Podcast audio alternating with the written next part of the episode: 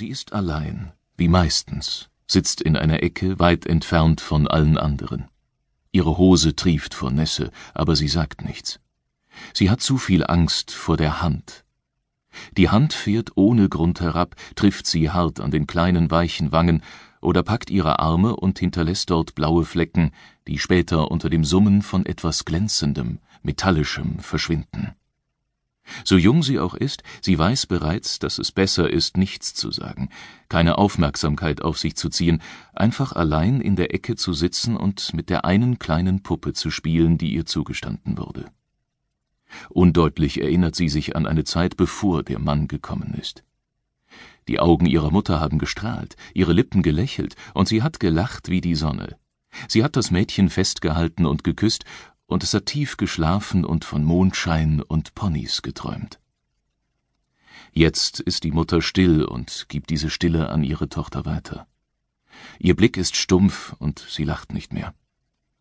Auch die Mutter lebt in Furcht vor der Hand. Und die Träume des Mädchens sind voller Schreie und Blut. Sie spielt mit Dolly, lässt die Puppe tanzen und singen, wie sie selbst es nicht mehr kann.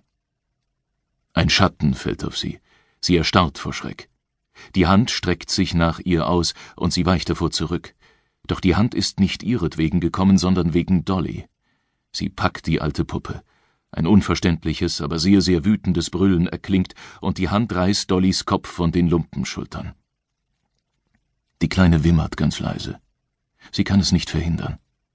Die Hand fährt herab und sie fällt zu Boden.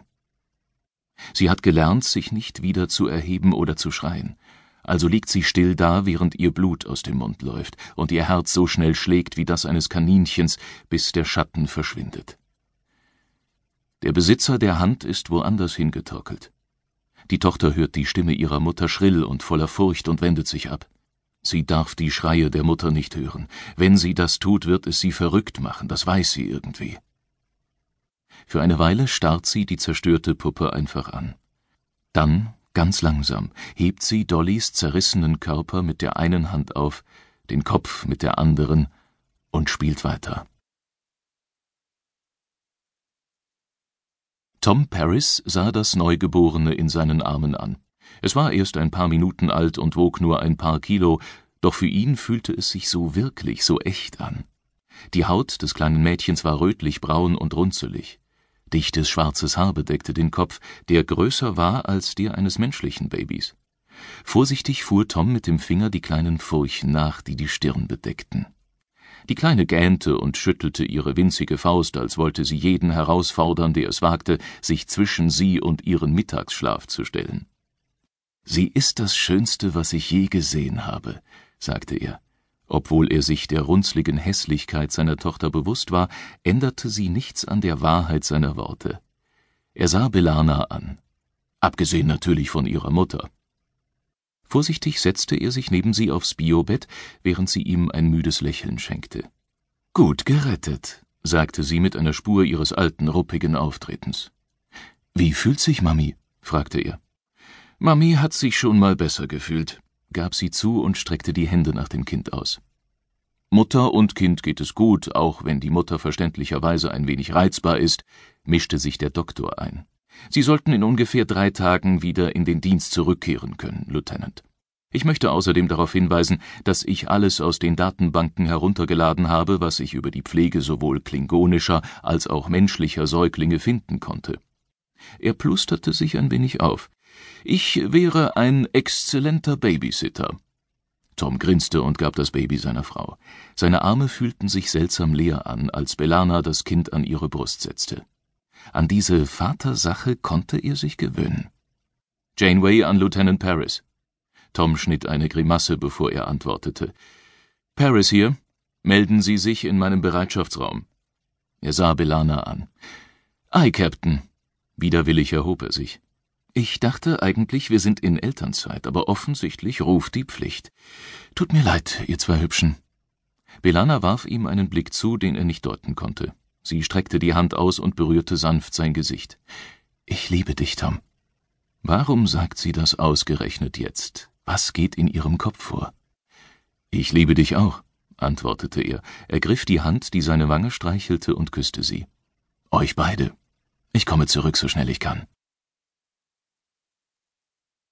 Als er die Brücke erreichte, war er überrascht, Captain Janeway im Kommandosessel zu sehen. Er hob fragend eine Augenbraue. Sie nickte Richtung Tür. Im Bereitschaftsraum, Mr. Paris. Das wurde ja immer verwirrender. Äh, jawohl, Ma'am, sagte er. Die Tür öffnete sich zischend. Ein imposanter Mann mit weißem Haar erhob sich von seinem Platz hinter Janeways Schreibtisch. Toms Mund wurde trocken. Dad, stieß er hervor. Dann nahm er Haltung an. Verzeihung, Sir. Ich meine, guten Tag, Admiral Paris. Natürlich hätte er damit rechnen müssen. Admiral Owen Paris war stark in das Projekt Voyager eingebunden gewesen. Tom wusste das. Als der nominelle Leiter des Projekts war er natürlich der Erste, der an Bord kam, nachdem das Schiff endlich nach Hause zurückgekehrt war. Tom war allerdings so auf seine Frau und sein Kind konzentriert gewesen, dass er die Tatsache, dass er bald seinen Vater wiedersehen würde, vollständig verdrängt hatte. Jetzt verstand er den Blick, den Belana ihm zugeworfen hatte. Sie hatte bereits vor ihm begriffen, was ihn erwarten würde. Admiral Paris hielt seinen Gesichtsausdruck sorgfältig neutral. Verdammt, dachte Tom, er sieht so viel älter aus, so verhärmt. Die Jahre, die verstrichen waren, seit sie das letzte Mal miteinander gesprochen hatten, waren nicht spurlos an ihm vorübergegangen. Tom fragte sich, wie er wohl auf seinen Vater wirkte. Admiral Paris verschränkte die Hände hinter dem Rücken, als wolle er Toms eigene steife Haltung nachahmen. Lieutenant Paris, es äh, ist schön, Sie zu sehen. Ich bin froh, dass Sie Ihre Mission erfolgreich abgeschlossen haben. Ihr Captain spricht nur voller Begeisterung von Ihnen. Genauso wie ich von ihr, Sir. Es war eine Ehre, in den vergangenen sieben Jahren unter ihr zu dienen. Warum brannten seine Augen so? Und dieser Kloß in seiner Kehle. Später hätte Tom nicht mehr sagen können, wer von ihnen den ersten Schritt getan hatte. Vielleicht sie beide. Er wusste nur noch, dass sie einander einen Augenblick später in den Armen lagen. Das war eine Erfahrung, die er nicht mehr gemacht hatte seit er konnte sich nicht erinnern. Hatte sein Vater ihn jemals so herzlich und fest umarmt? Hatte er jemals diese strenge Autoritätsfigur, die der unnahbare Admiral Paris immer für ihn verkörperte, in die Arme schließen wollen? Es spielte keine Rolle. Während sein Kopf an der Schulter seines Vaters ruhte, roch Tom das vertraute Aftershave, und zum ersten Mal konnte er wirklich glauben, dass er nach Hause gekommen war. Dad, flüsterte er. Mein Junge, antwortete Owen Paris heiser. Mein Junge, ich bin so froh, dass du zu Hause bist. Sie setzten sich und sprachen lange miteinander. Dabei fiel Tom auf, dass sie die tatsächlich wichtigen Themen umschifften, wie zum Beispiel die Frage, ob er zurück ins Gefängnis gehen musste, oder die Tatsache, dass Admiral Paris Großvater geworden war. Es überraschte Tom zu erfahren, dass sein Vater aus einer Laune heraus einen Kochkurs belegt hatte, und er lachte laut bei einer Anekdote über ein verbranntes Hähnchen, als die Tür sich zischend öffnete. Janeway stand lächelnd im Eingang. Ich wollte Ihnen beiden ein wenig Zeit allein geben, bevor ich die Senioroffiziere zu Admiral Paris vorläufiger Abschlussbesprechung rufe. Tom, weiß er? Sie hob fragend eine Augenbraue. Bevor wir beginnen, Captain, Tom erhob sich voller Stolz. Hat mein Vater noch Zeit, seine Schwiegertochter und seine Enkelin kennenzulernen? Admiral Paris stand so dicht davor, ihn mit offenem Mund anzustarren, wie Tom es nie zuvor erlebt hatte. Anspannung ergriff ihn. Es wurde Zeit, die nächste Bombe platzen zu lassen. Belana würde sich freuen, dich zu sehen. Er wusste, dass Admiral Paris wusste, wer Belana Torres war eine Halbklingonin und wie Tom selbst eine ehemalige Marquis. Stumm betete er, dass ihre gerade neu gefundene Kameradschaft nicht gleich wieder zerbrechen würde. Lange, angespannte Stille folgte. Dann breitete sich ein Lächeln auf dem faltigen Gesicht des Admirals aus. Es wäre mir eine Freude, Als Tuvok die Krankenstation betrat, wohin der Doktor ihn beordert hatte, erfasste ihn für einen Augenblick Überraschung, die er sofort wieder unterdrückte. Ruhig, die Hände hinter dem Rücken gefaltet, stand dort sein ältester Sohn Seg. Ich grüße dich, Vater, sagte Seg. Es ist schön, dich zu sehen. Genauso wie es schön ist, dich zu sehen, mein Sohn.